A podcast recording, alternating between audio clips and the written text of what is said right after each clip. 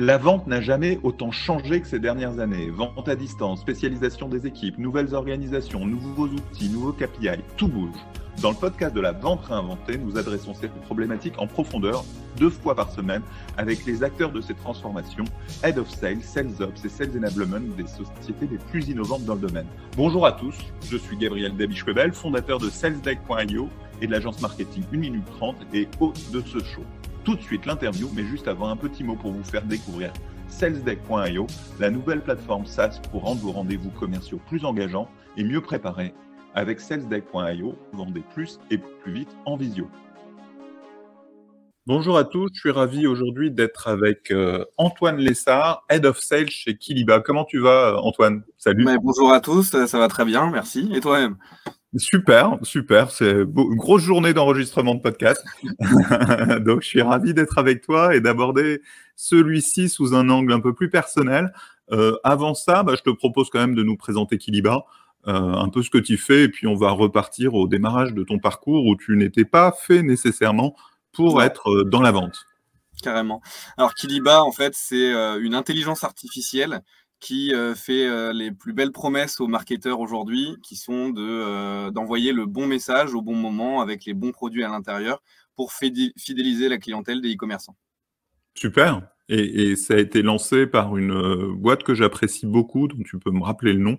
C'est ça. C'est, alors, à, l'origine, les, les, deux fondateurs donc, de Kiliba sont les fondateurs d'une agence qui est spécialisée dans le marketing automation qui s'appelle Bellacom. Euh, qui fait aujourd'hui 4 euh, millions de chiffres d'affaires, qui a 25 euh, salariés, donc qui tourne, qui fait, qui fait, qui fait vraiment son, son, petit bout de chemin. Très, beau modèle de distribution de SaaS. J'avais rencontré les fondateurs et, et, je trouvais que l'approche était très intéressante parce que elle permettait de, de, retrouver les bénéfices du métier du SaaS, à savoir des revenus récurrents, sans avoir les inconvénients, à savoir l'investissement. Euh, donc j'ai trouvé ça super. Et par contre, euh, ils ont quand même décidé d'investir en allant sur Kiliba et de prendre les risques de créer leurs propres produits.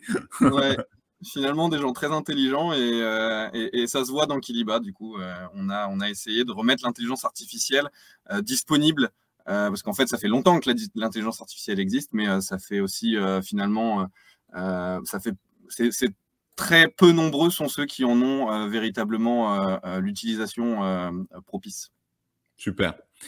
parlons maintenant de toi. tu n'étais pas fait nécessairement pour être head of sales, ça a été un élément de, de, ton parcours. Tu vas nous expliquer pourquoi. Tu étais parti plutôt à faire du droit et de la politique, c'est ça? Exactement. En fait, quand j'ai quitté le lycée, euh, je me suis dit que j'avais euh, j'avais envie de m'investir dans la vie de mes concitoyens. Et du coup, je suis allé directement euh, dans le premier parti politique que j'ai croisé. Et, et, et, j'ai démarré le droit. Alors, j'étais en bi-licence droit anglais. je voulais vivre un petit peu l'expérience internationale aussi. Et, et, je me suis retrouvé à faire du droit public, donc même pas du droit privé. Donc du droit public, c'est euh, pour euh, les juristes qui nous écoutent, euh, on le sait tous, il y a une séparation en troisième année entre ceux qui veulent s'ennuyer et, ceux qui, veulent s'amuser. Ceux qui veulent s'ennuyer vont en droit public. Et, moi, j'ai choisi le droit public, donc c'était assez, assez marrant effectivement de me retrouver dans, dans, dans, le commerce finalement quelques années après. Et, juste pour comprendre un peu pourquoi tu as voulu t'ennuyer, qu'est-ce qui t'attirait que Qu'est-ce qui te motivait à faire ce, choix d'études? J'avais une idée. Euh, c'est l'idée de d'aider les euh, établissements publics, euh, les, établissements intersyndicaux, comme on appelle, à manager correctement leurs équipes. Donc c'était déjà plutôt une question de management, mais j'avais la sensation que en apprenant le droit et en allant en droit public, j'allais pouvoir avoir une légitimité à leur parler et en fait, j'avais juste l'idée de, créer une boîte dans ce domaine. Et du coup, je voulais euh, absolument euh, euh, faire mes études dedans. Puis après, avocat, commissaire, etc. Et, tout ce qu'on tout peut espérer aussi. je me suis dit que ça me fermerait aucune porte. Donc, let's go. Et de la même façon, la politique, pourquoi C'est un besoin de pouvoir, une, d'influence. Qu'est-ce qui t'a attiré pour être très honnête, euh, alors peut-être pas ce qu'on entend dans le pouvoir, mais oui, le, côté euh, euh, managérial et avoir un. J'avais vraiment besoin de donner du sens à ce que je faisais, et je l'ai toujours d'ailleurs, mais ça a toujours été très important pour moi de m'engager auprès des gens qui sont avec qui je vis. Et je viens d'un tout petit village dans l'Aisne où le taux de chômage est à 15%. Enfin, j'ai été très vite confronté à, à, des réalités quotidiennes qui sont, qui sont assez bah, difficile, dur, euh, d'environnement social euh, non favorisé. Quoi. Sans vexer les gens euh, très, sur ce genre de sujet, mais il y, a une véritable misère sociale dans, les endroits dans lesquels j'ai vécu dans ma vie. Et ça a toujours été important pour moi de me dire que j'avais ma carte à jouer même si je me suis retrouvé un petit peu euh, broke, comme on dit au, poker après. Mais euh, voilà, c'était pour ça que je voulais m'engager, vraiment. Alors, allons justement sur ces moments plus difficiles de ton parcours où, comme tu dis, tu as été broke. Peux-tu nous expliquer ce qui s'est passé et ce qui t'a amené à quitter donc cet univers du droit pour rejoindre le commerce? Mmh. euh, en, synthèse, je me suis toujours retrouvé dans la zone entre, j'imagine que je suis pas le seul à la connaître, euh, celle où euh, nos, parents gagnent assez pour euh, qu'on n'ait pas la bourse et nos parents gagnent pas assez pour nous aider à vraiment faire les études qu'on veut. Et du coup, je bossais le week-end en boîte de nuit, en, dans, des, dans des bars ou des choses comme ça. la semaine, j'étais surveillant d'internat. Euh, j'ai aussi eu un passage où j'ai euh, travaillé pour, pendant quelques, euh, quelques heures par semaine sur des sujets particuliers en politique. Euh, c'était pas très rémunérateur, mais l'idée c'était euh, de, de, combiner un petit peu tous ces métiers-là pour pouvoir payer mes études. J'ai fait des prêts. J'ai acheté une voiture pour pouvoir me déplacer pour mes engagements. Et avec tout ça, en fait, bah, j'ai pas su gérer mon patrimoine et je, me suis retrouvé euh, un petit peu, euh, un petit peu en galère euh, jusqu'à jusqu'à un certain moment. Je crois que c'était en 2016 ou 2017 où même si j'avais déjà fait le choix de changer de voie parce que le droit pouvait pas me rapporter de l'argent très rapidement, donc j'avais pris, j'avais fait le choix de partir en alternance. et c'est là où j'ai rencontré d'ailleurs le, le rôle, le rôle de commercial. Mais euh, même, même étant alternant, je combinais avec un autre boulot et en fait, j'avais encore du mal à, à, payer à mes joindre les deux bouts. Quoi. Exactement, à payer mes déplacements, mon loyer, euh, mes, mon prêt, parce que je commençais à, rembourser mon prêt euh, étudiant. Donc voilà, il y, a eu un moment dans ma vie où il y a eu plein de choses qui se sont combinées entre en, en, deux trois mois. Je me suis retrouvé interdit bancaire, j'ai eu un accident de voiture et ça fait réfléchir. Ouais, c'est, enfin, et puis c'est, ce qu'on entend et c'est les revendications qu'on, a beaucoup entendues des gilets jaunes, de, de, de, la classe, classe, moyenne que tu décris, qui est euh, euh, pas assez euh, défavorisée pour être aidée et, pas assez favorisée pour s'en sortir. Et, et, donc, de, de facto, la vente a été pour toi une, une issue ou un, un chemin de qui permettait d'arriver plus rapidement euh, à une meilleure aisance financière? Bah, pas tout de suite, parce que euh, j'ai été broke après avoir commencé la vente. Euh, mais je, me suis rendu compte assez rapidement que je m'étais quand même sacrément ennuyé en droit. Alors, c'est hyper captivant intellectuellement, mais je, je, jouais pas. Et, en fait, moi, j'ai besoin de jouer, j'ai besoin de m'amuser. Et, je me suis rendu compte qu'en vendant et qu'en allant euh, essayer de convaincre les gens, c'est vraiment cette partie qui me plaisait. Euh, c'est-à-dire convaincre quelqu'un que, bah, en l'occurrence à l'époque, je, vendais des outillages dans le BTP, donc euh, que bah, ma perceuse est meilleure que celle des autres, que le logiciel de gestion de mes équipements est meilleur que celui des autres. Et ça, c'était c'était vraiment amusant. Pour retracer avec, avec le parcours personnel, ça m'a de fait un petit peu remis l'esprit dans, dans, dans, le chemin qui était de se dire, mais en fait, il faut, ok, il faut que tu penses aux autres, ok, il faut que tu penses à ton engagement, c'est bien beau tout ça, mais il y a un moment, tu n'es pas capable, si tu sais pas te gérer toi-même, d'aider les autres. Et, je pense que c'est euh, ce qui a fait la différence chez moi, c'est que je me suis dit, bon, allez, à partir de maintenant, je travaille sur moi, je bosse sur moi, et la vente aide vraiment à faire ça. C'est une véritable école parce que on est face à ces résultats. le, challenge, on est, on est le seul à, se le donner en fait. C'est soi-même, on se force, on se donne un coup de fouet, on y va. C'est difficile de décrocher un téléphone, c'est difficile d'aller parler aux gens qu'on ne connaît pas, c'est difficile de convaincre quelqu'un.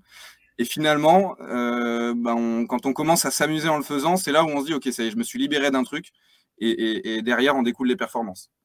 Ouais, c'est très intéressant euh, ce, que, tu dis. Euh, moi, je trouve ça intéressant de dire qu'effectivement, la vente est quand même un métier qui paye bien ou mieux euh, que beaucoup d'autres métiers et plus vite, potentiellement aussi sans, sans, avec moins de, de bagages d'études, etc. Donc, il y, a, cette issue-là, mais j'entends aussi, et ce que je trouve très intéressant dans ton parcours et dans la façon dont tu l'exprimes, ce côté école de la vie où tu peux te renforcer, où tu peux t'endurcir, où tu peux devenir plus responsable de toi-même, et aussi, surtout, euh, le côté plaisir. Euh, on, on, on l'entend et, aujourd'hui, et je l'entendais aussi quand on a préparé notre, notre entretien, un vrai plaisir euh, que tu as trouvé à vendre, à convaincre. Euh, comme tu l'as dit, euh, bah, c'est une forme de jeu. de fait, je suis convaincu que tu aimeras Sales Deck parce qu'on l'a conçu un peu comme ça. Mais voilà, on va, on va continuer là-dessus, sur ton parcours et, et le plaisir que tu as pris. Euh, est-ce que tu prenais déjà du plaisir en tant qu'alternant? Comment ce plaisir a grandi? Qu'est-ce qui t'a amené à un moment donné aussi à vouloir devenir manager ou à devenir manager ou à ce qu'on t'ait confié des fonctions de manager? Alors, ce que, ce que j'ai découvert en étant alternant, c'est aussi le monde du logiciel. Et c'est ces deux mondes qui m'ont euh, assez passionné rapidement. Euh, finalement, oui, j'aimais la vente, mais la, vie que je menais à l'époque me permettait pas vraiment d'en profiter pleinement. Donc, j'ai eu une première expérience euh, d'une année, en fait, et après, je suis devenu consultant. Euh, alors, euh, je ne sais pas s'il va écouter un jour ce, ce poste, mais j'avais un professeur euh, de stratégie commerciale et euh, il m'a dit tu vas t'ennuyer en tant que consultant, c'est sûr, tu es fait pour être euh, pour être commercial. Viens chez moi, tu vas voir. Je l'ai pas écouté, j'ai choisi le poste de consultant et il, avait raison. Et en fait, j'ai fait deux postes de consultant jusqu'à être, enfin, j'étais embauché sur les Champs Élysées dans dans un cabinet où je bossais dans des boîtes de la défense du genre Orano, EDF, Nespresso, etc. Donc fascinant euh, quand on entend quand on en entend parler comme ça. Et en fait, vraiment tous les matins, j'y allais avec euh, l'envie de rentrer le soir. Euh, c'était pas du tout euh, sympa, je m'amuse pas, c'était très opérationnel. J'avais pas de challenge et pourtant je trouvais ça beaucoup trop difficile pour moi. Donc je me suis vraiment pas, ça m'a vraiment pas plu. Et puis les chasseurs de tête font leur boulot sur LinkedIn.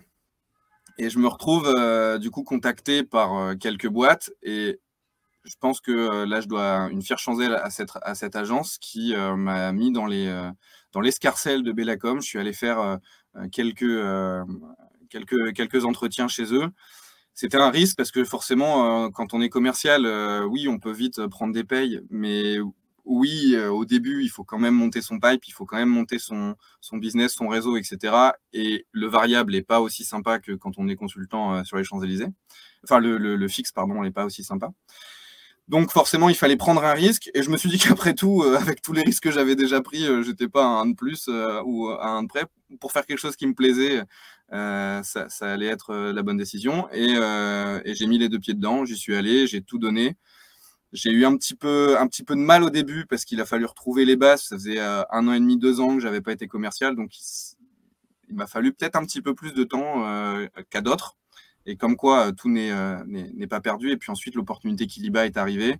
First Sales, Sales Manager, Head of Sales.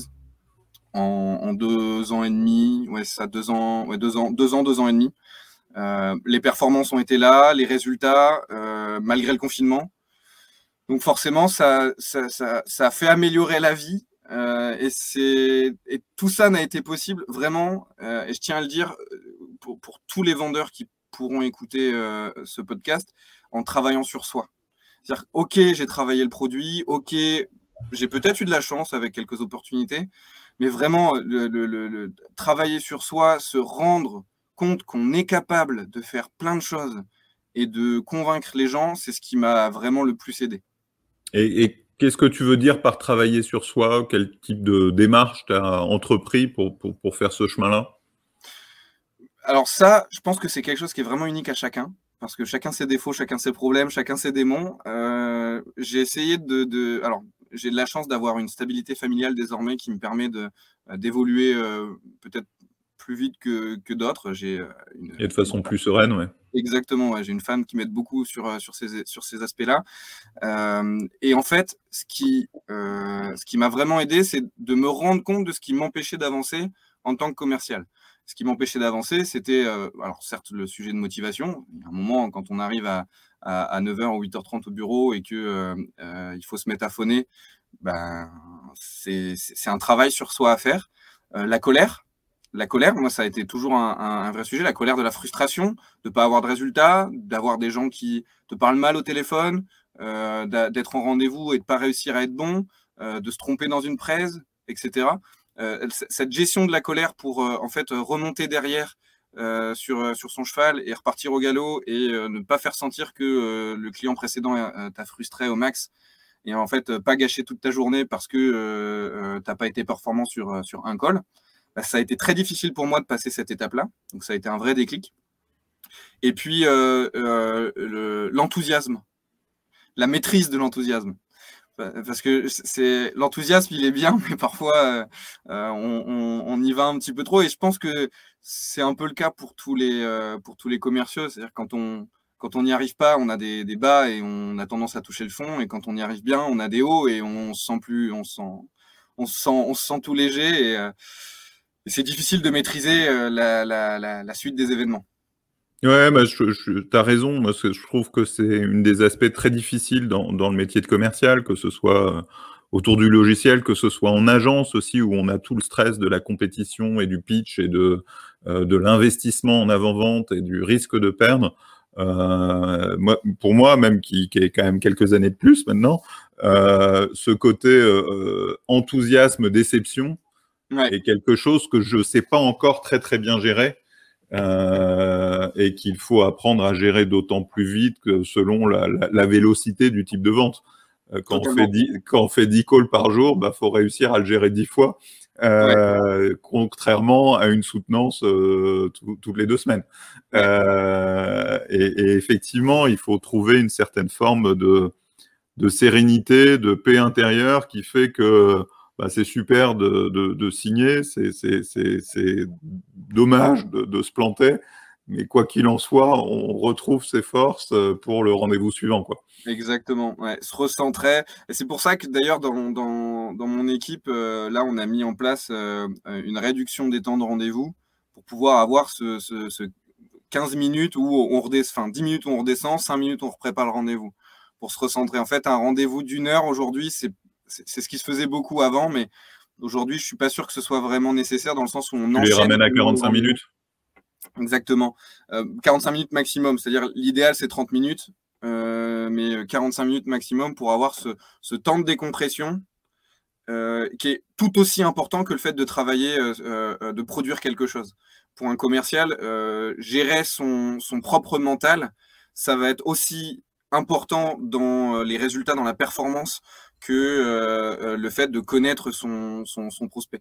Pour moi, c'est vraiment ces deux aspects-là qui vont être euh, hyper intéressants à, à, travailler.